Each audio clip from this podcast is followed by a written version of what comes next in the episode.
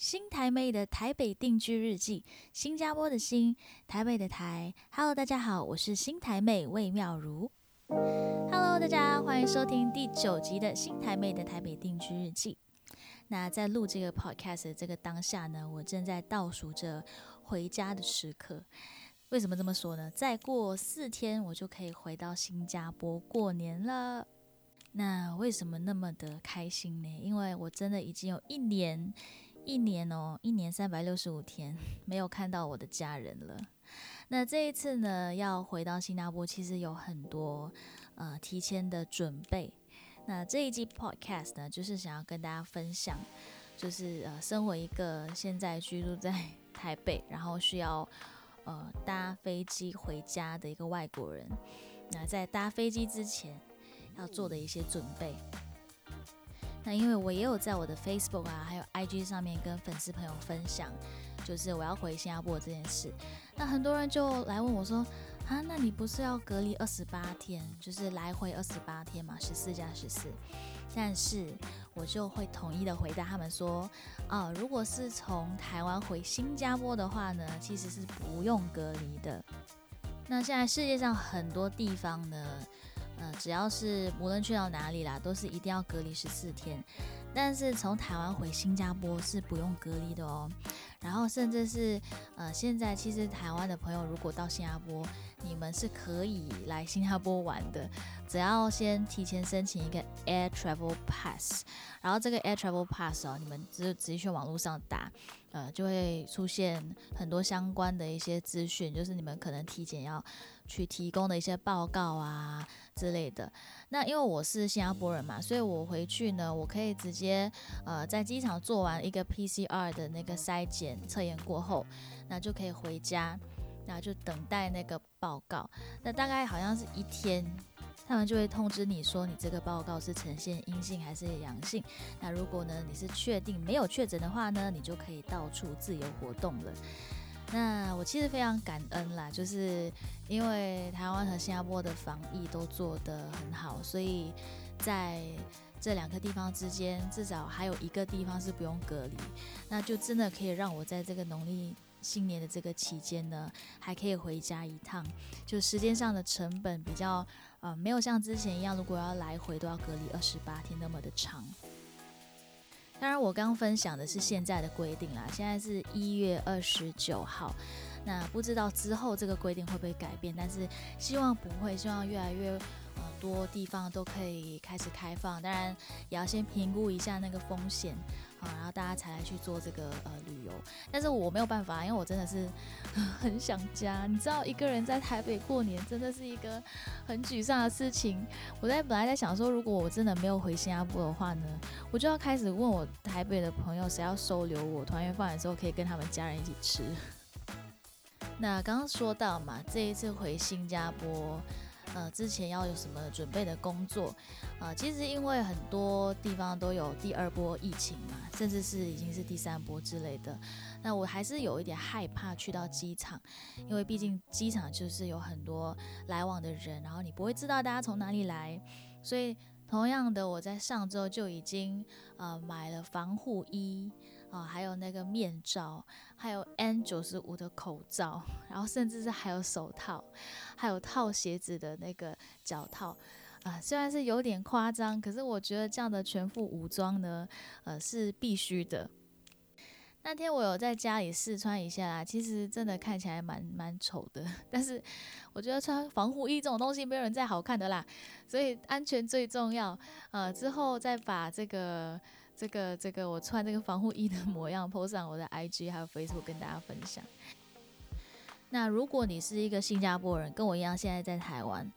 或者是你现在在其他国家啦，但你是新加坡人，我们回家其实现在必须做一件事情，就是提前去网络上申报我们的一些旅游的历史，就是例如说你在回去新加坡的这前十四天是在哪里？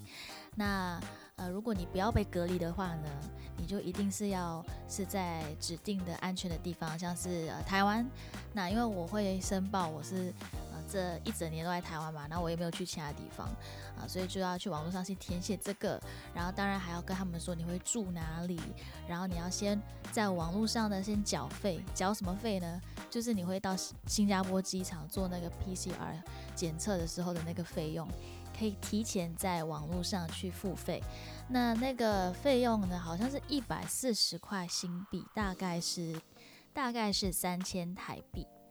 那我相信，如果你是台湾人，你现在要去新加坡，也是要做这个检测啊，然后你可能要填的那些手续会比我们再多一些，因为我刚刚有提到那个 Air Travel Pass 嘛，就是拿到这个准证，你可能要填写更多东西。那那个我就在请大家去网络上搜寻啊，如果大家真的想要在这个期间啊去新加坡旅行的话，那刚前面有提到装备嘛。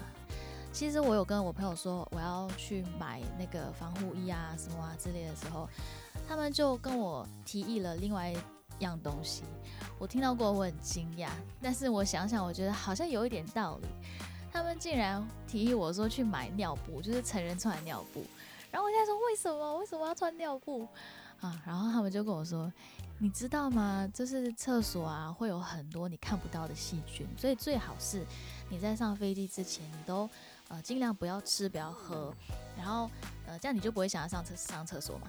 那如果你真的想上厕所的话呢，你有尿布，你就不用真的进到厕所。我本来是真的觉得说，哇，这个很强，但是想想看，好像有点道理。但是我我其实后来真的我没有穿过成人尿布了，我应该没有办法接受，所以我我决定就是我回去的那一天呢，我要禁食，就不吃，不吃就不会有任何的排泄物。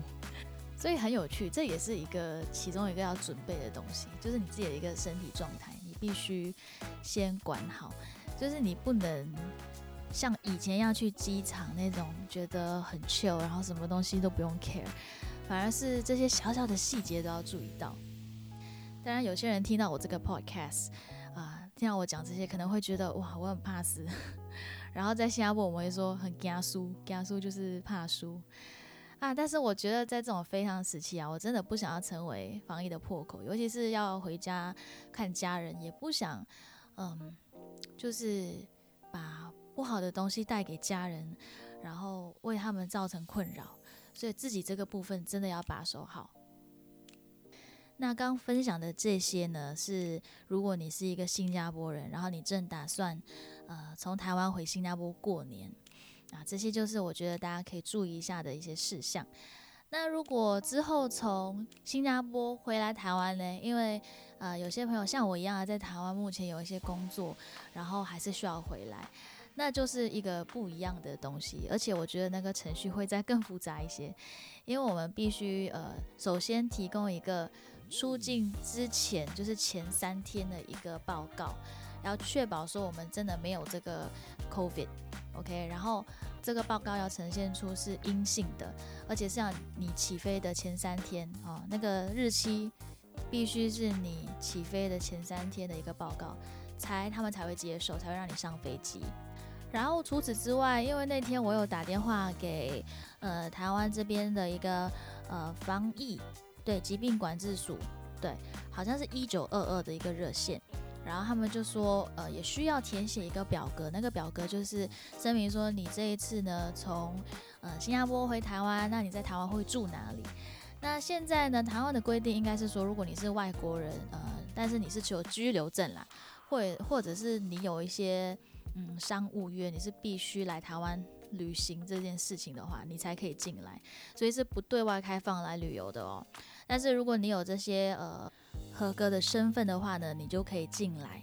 那你进来过后呢，你必须 either 住在防疫旅馆，或者是一人一户的地方。那一人一户是什么意思呢？就是说你现在这个住家呢，这一户只可以有你一个人。所以台北市很多那种分租套房啊，就是一户，但是他可能把它呃切分开来，然后很多分租套房那种，那种不行哦，因为那个。呃，里面还是有很多人，而且还是会有公共的空间，所以那个是不被允许的。然后甚至是那种一整层住家，好像我现在在台北租的这种，因为我有室友，我就不能，因为会影响到室友嘛。所以呢，我这一次从新加坡呃回来台湾，我会住在新竹的一个地方，对，然后这是一个一人一户的地方。那但它不是防疫旅馆，只是是真的是一个一整层的住家。那防疫旅馆也是可以啦，只是说真的是在农历新年期间呢，我真的觉得很难订到。我一直在一直在找寻，一直在找寻，但是发现说哇，真的很多日期不不是那个前面的七天没有，就是后面的七天没有。所以我真的很庆幸后来呃能够找到一个在新竹的一整层的家让我去住的。